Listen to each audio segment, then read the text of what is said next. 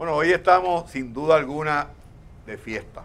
De fiesta porque es el primer podcast de empresarismo con calle presencialmente. Habíamos estado casi por cuatro meses eh, virtual, pero tuvimos la, la bendición de Dios de poder hacerlo presencial.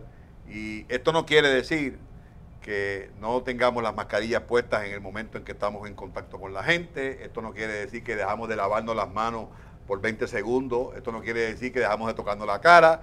Y esto no quiere decir que guardamos una distancia social, que muchas veces es lo más difícil, porque a mí personalmente me gusta mucho abrazar y me gusta mucho tocar a la gente, pero lamentablemente el coronavirus nos prohíbe por el momento.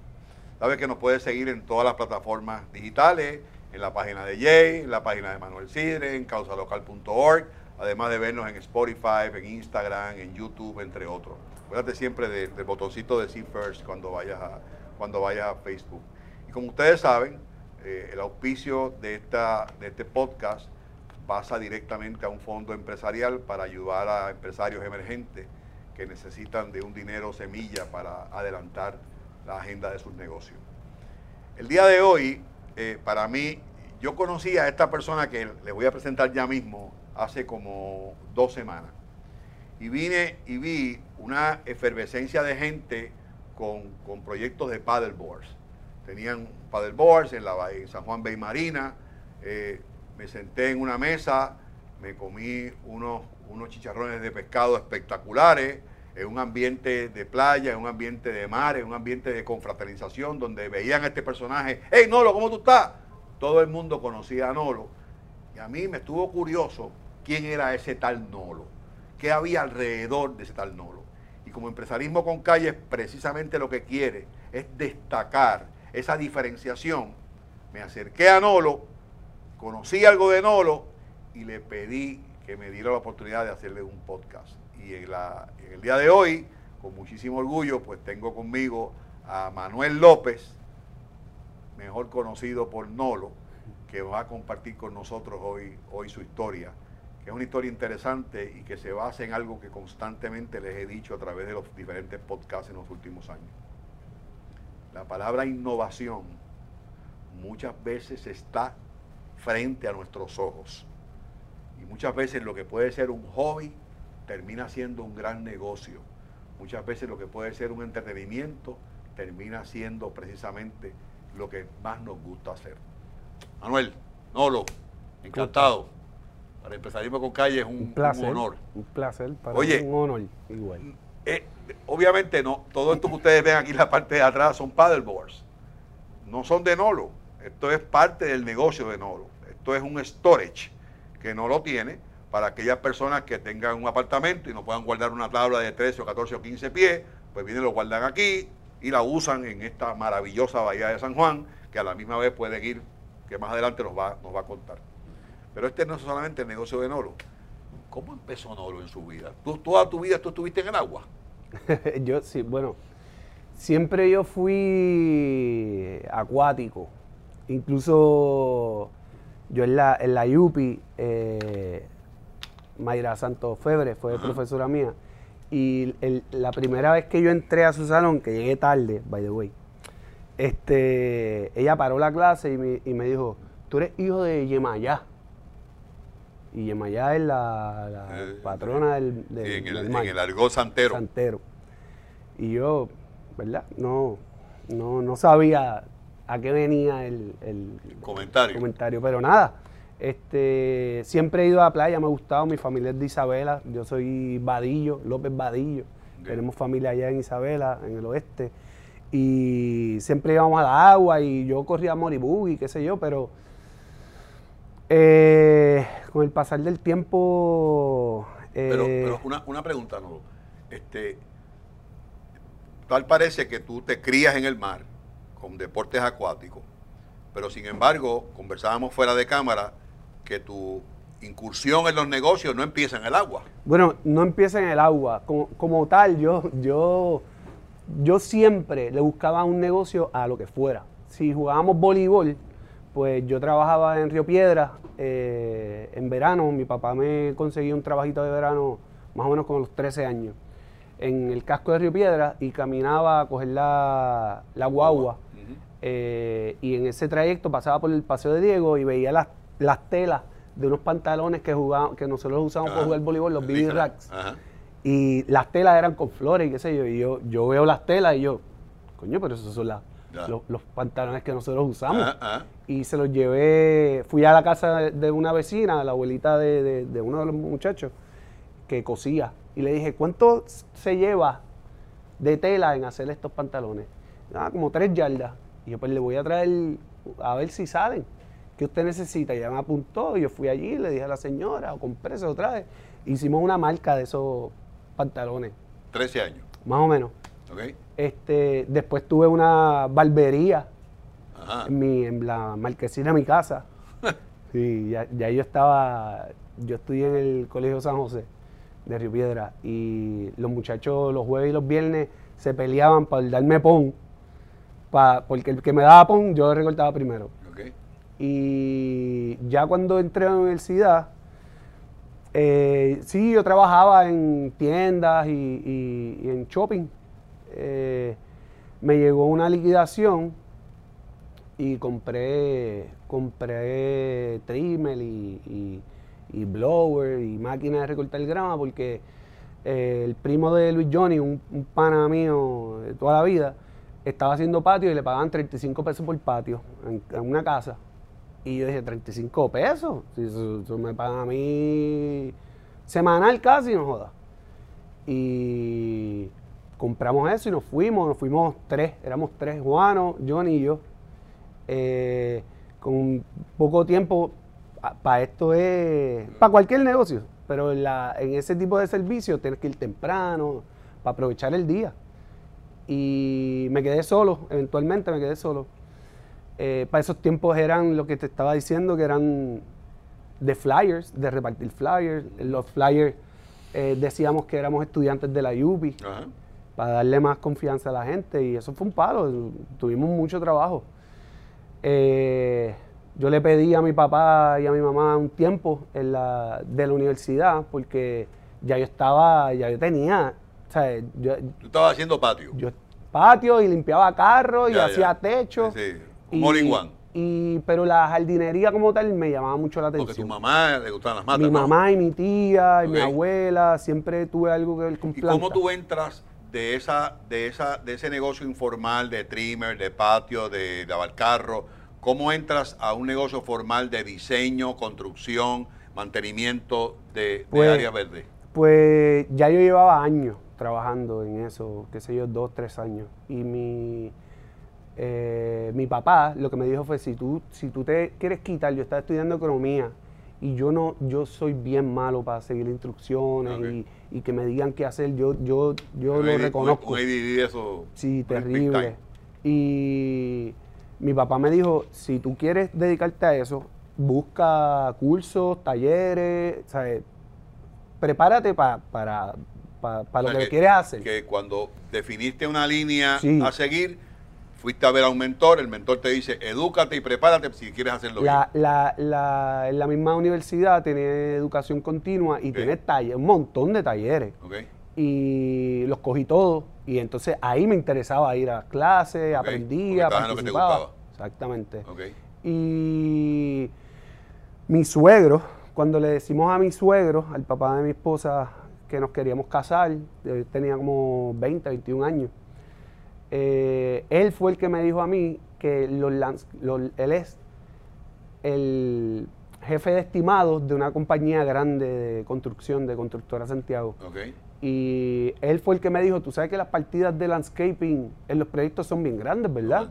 Y yo, como que, como que las partidas de landscaping, eh, pues, esas palmas, todo eso, eso, eso nosotros contratamos una compañía y, Y por ahí te hace- met- y ahí y te hacen metiste. eso. Y, y en- me dijo eso y entonces estaba la efervescencia de la construcción, eran los 2000 bajitos. Sí. Y me empecé a meter en proyectos, me empecé a meter en proyectos. Yo veía una grúa, iba para allá. Y mientras de la regla, para mí, la regla básica es que tú atacas 10 y te cae uno. Así. Y da la buena pata que eh, uno de esos desarrolladores que me contrató, yo coticé mal Yo prácticamente venía de luna de miel. Yo coticé mal. Coticé que me sobraba mucho más de lo que yo pensaba. Y pues esas cosas pasan. Y eso fue una buena base para mí.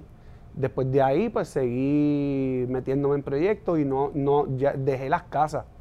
Dejé las casas, los patios y eso. a los desarrollos. Y me fui a los desarrollos y terminamos haciendo este, los Espacio Caribe. Este, tuve gente. Entrarte a las grandes ligas. Sí, eh, eh, Santiago Madero, este, don Adriel Longo, eh, muchos desarrolladores importantes.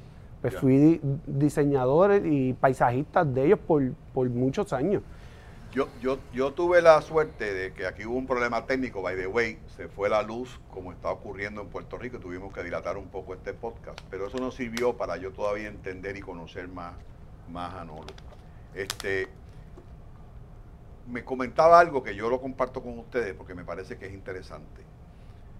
En el momento en que él más ganó dinero, es en el momento donde menos feliz era. Eso es así. Y me parece a mí que el balance, la primera lección o una de las lecciones que nos da Nolo en la mañana de hoy, es que no todo en la vida es éxito, que no todo en la vida es dinero y que tiene que haber un balance. Y como parte de su proceso, comparto todo porque lo compartió conmigo. Como parte de la búsqueda de esa felicidad, él visitó profesionales para que lo ayudaran, precisamente a salir de, a salir de, esa infelicidad, de ese estrés que muchas veces provoca el que usted lo que tenga simplemente en la cabeza, en el pensamiento, es hacer chavo. Recuerden siempre, mis queridos amigos que nos escuchan en Empresarismo con Calle, el dinero es el insumo del esfuerzo, no puede ser la razón del esfuerzo. Son dos cosas bien diferentes. Totalmente. Así que en la búsqueda de esa paz perdida, en la búsqueda de esa necesidad de, de bajar los decibeles, como digo yo, y, encontrar un poco de tranquilidad, no lo regresa al agua. Y regresa al agua porque una vez lo picó una agua viva en, lo, en Gorda, casi se muere, y, que, y él entonces ve que él no puede estar expuesto mucho, mucho tiempo a estar dentro del agua y descubre el deporte del paddleboard. Así mismo ¿Verdad que sí? Así mismo. Y en ese, y en ese descubrir del deporte del paddleboard se pudo haber conformado con comprarse una tabla, venir a Cangrejo, hacer el down, el, el, el, downwind, que es de Cangrejo hasta, hasta aquí, hasta San Juan Bay Marina, ejercitarse y seguir haciendo patio. Pero como lo hizo con los pantalones de voleibol, como lo hizo con el recorte, llevando a los panas del primero para que, que le diera pon, pudiera recortarse primero como lo hizo cuando se movió del trimmer de casa al, diseño industrial de proyectos de construcción, de, landscaping, pues en este nuevo formato no se conformó con comprarse una, una tabla y creó un concepto que es lo que me tiene a mí aquí hoy, que se llama paraguas. El paraguas es instrucción, venta de equipo, venta de accesorios, restaurante, actividades, cumpleaños, que sin duda alguna nos validan que este caballero que está al lado mío hoy, que está, by the way, estamos bastante distantes, no se asusten. Este caballero que está al lado mío hoy, yo lo voy a definir como un individuo que no se conformó con lo que tenía al frente. Buscó algo más, dio esa milla adicional. ¿Y quién mejor que Nolo para explicarnos en qué consiste este concepto de Palagua, que está ubicado, by the way, en el mismo centro del condado. En el agua. En el agua, en San Juan Bay Marina, con esa espectacular bahía de San Juan de frente y con esa espectacular entrada al condado de espalda. Nolo, ¿qué es esto de Palagua? ¿Dónde está el pues, modelo? Cuéntame. Pues nosotros llegamos aquí en el 2013, pero ya Subaction, que es la tienda de, de paddle, eh, la montamos en el 2009. Había una necesidad de, compra de equipo, y eh, un grupo, dos panas más, eh, Kiko y Nelson Class, nos unimos y empezamos a traer, y como todos los negocios, en una marquesina, ¿sabes? desde lo bien básico. Sí, los padres. Exclusivamente vendíamos, porque pues, era un, un showroom que teníamos en Santurce y después nos, movi- nos movíamos para pa Cupey, para la Paraná. Eh, estábamos buscando un sitio como este y aquí había alguien que alquilaba paddles, pero no lo atendía, que es el mismo chino, el de los jet skis. Ok. Y un día me llama que, que, pues, que no iba a seguir vendiéndole a los paddles, que si quería, que si quería comprar los que él tenía. Y lo que yo pensé fue, olvídate de los, los, los, los paddles que tú tienes, el spot es lo que me interesa, porque yo no quería, Chino se crió conmigo cerca de la urbanización. Ok. Yo no, tampoco a mí me gusta entrar en esa dinámica de estar Seguro. jodiendo en el terreno de Seguro, otro. Seguro. Y Pero tú, tú interesabas en location. el local. Seguro. Y pues nos metimos aquí. Eso fue en el 2013. Eh, empezaron a traer la, estas megatiendas, empezaron a traer la- las tablas en 700 pesos con remo y todo. Nosotros no podíamos competir con ellos porque entonces ya teníamos el agua que tú podías eh, irte a remar y empezábamos con, con algo de storage, pero no era el enfoque del, del- del negocio. Cuando nos tiran esa, ese balde de agua fría, que es que están vendiendo... Nosotros no vamos a competir con Costco ni con Sam's, eh, que ellos no pueden ofrecerle a la gente.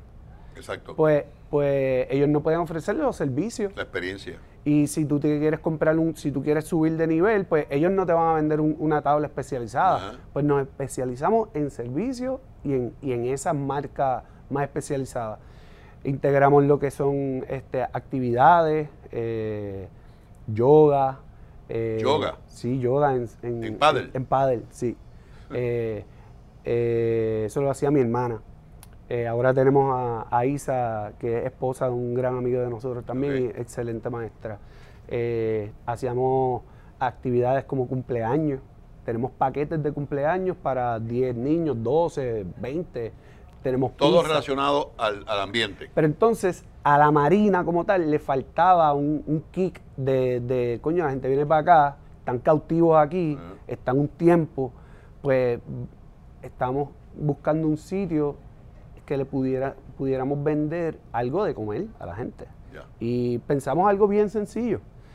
Eh, casualmente los vecinos del lado, del local del lado se, iban, hablamos con la Marina, que nos ha dado la mano aquí Sí. 100%, eh, y cogimos el, el local del lado y, y es el, el concepto de Palagua como tal, en donde dejamos, hicimos un, un menú, seguimos las instrucciones que nos dieron gente que sabían. Seguro. No te complica Eh, la vida. Eh, los del Churri, Sí, eh, Paco y Mariano, sí, no.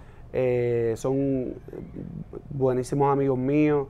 eh, los el- eh, Javi Mesón, Javier Mesón. eh, Javi, Xavier, el de Bacoa, ¿Cómo Xavier no? Pacheco, Eh, mi hermanito. Eh, mi hermano. Ellos nos dieron, no- nos dieron, a mi esposa y a mí, nos dieron El la. el la. Seguro. No te compliques, haz algo sencillo, porciona las cosas, eh, no te pongas a inventar, haz algo básico. Y nos hemos mantenido en el concepto. Y entonces ahora todo se integra y se nutre. Eh, la gente viene, hace padre, se da un mojito, se come unos pastelillos. No tenemos. Aquí tú no vienes a almorzar No, no, y a. y a Ajá. comerte una palangana de arroz con habichuela. No, aquí tú vienes a comerte un pastelillito, unos fistacos. Un, un carrucho, un pulpito. pulpi- un chillo un entero, chillo entero, seguro. eh, mojito, que todo esto se presta. Seguro. Eh, y, y vuelvo, yo soy un poquito más eh, inventor. Ya. Y, y, No, de, eso no tengo duda.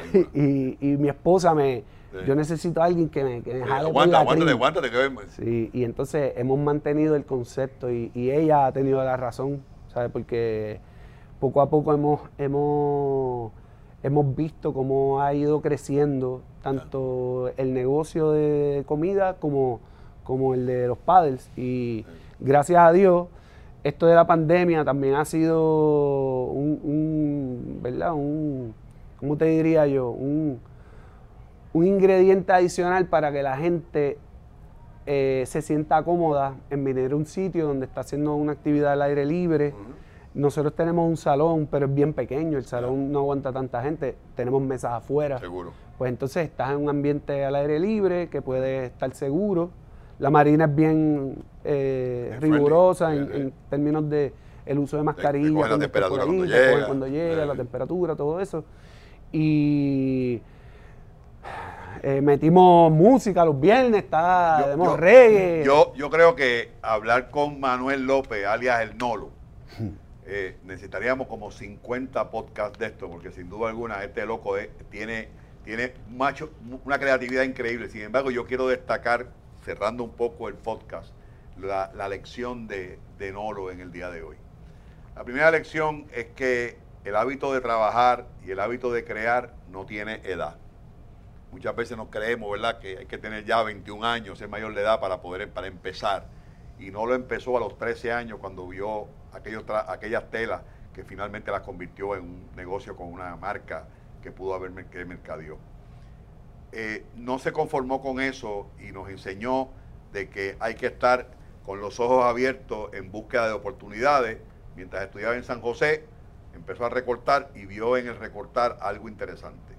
Nos enseñó que no importa lo que usted vaya a hacer, tiene que oír al que sabe. Ujú. Oyó a su papá, oyó a su suegro, oyó a Ravelo, oyó a Javi, oyó a gente que sabe del concepto precisamente para montar esto. Pero el regalo más grande que nos hace Nolo en el día de hoy, a través de este podcast, es que no hay nada más importante en la vida que la paz de nosotros. Así es. Y puso a un lado posiblemente un negocio lucrativo, que posiblemente hoy no esté en las mismas que estaba antes, porque la construcción no está en el boom que estaba en el año 2000, pero lo hizo antes, lo puso a un lado y puso toda su energía empezando vendiendo tabla, pero cuando logró este location que quería, miró las oportunidades alrededor y ha ido creciendo de forma integrada. Y yo creo que el re- otro de los regalos que nos hace en la mañana de hoy es la integración de tus ideas. Este no se puso a buscar otras cosas fuera de aquí. Siguió desarrollando alrededor clases, yoga, actividades, restaurantes no de fine dining, no de comida espectacular, de comida sencilla, bien, bien adaptable al al ambiente. bien apropiada. Y de calidad. Y de calidad, sin perder la no se calidad. puede fallar en eso. Yo les, los invito a que ustedes vengan a San Juan de Marina a Palagua. Es una experiencia integrada que tiene precisamente el glamour de lo que nos distingue como país, del sol, del agua, pero también tiene la juventud, el envolvimiento de la gente, la alegría, la confraternización.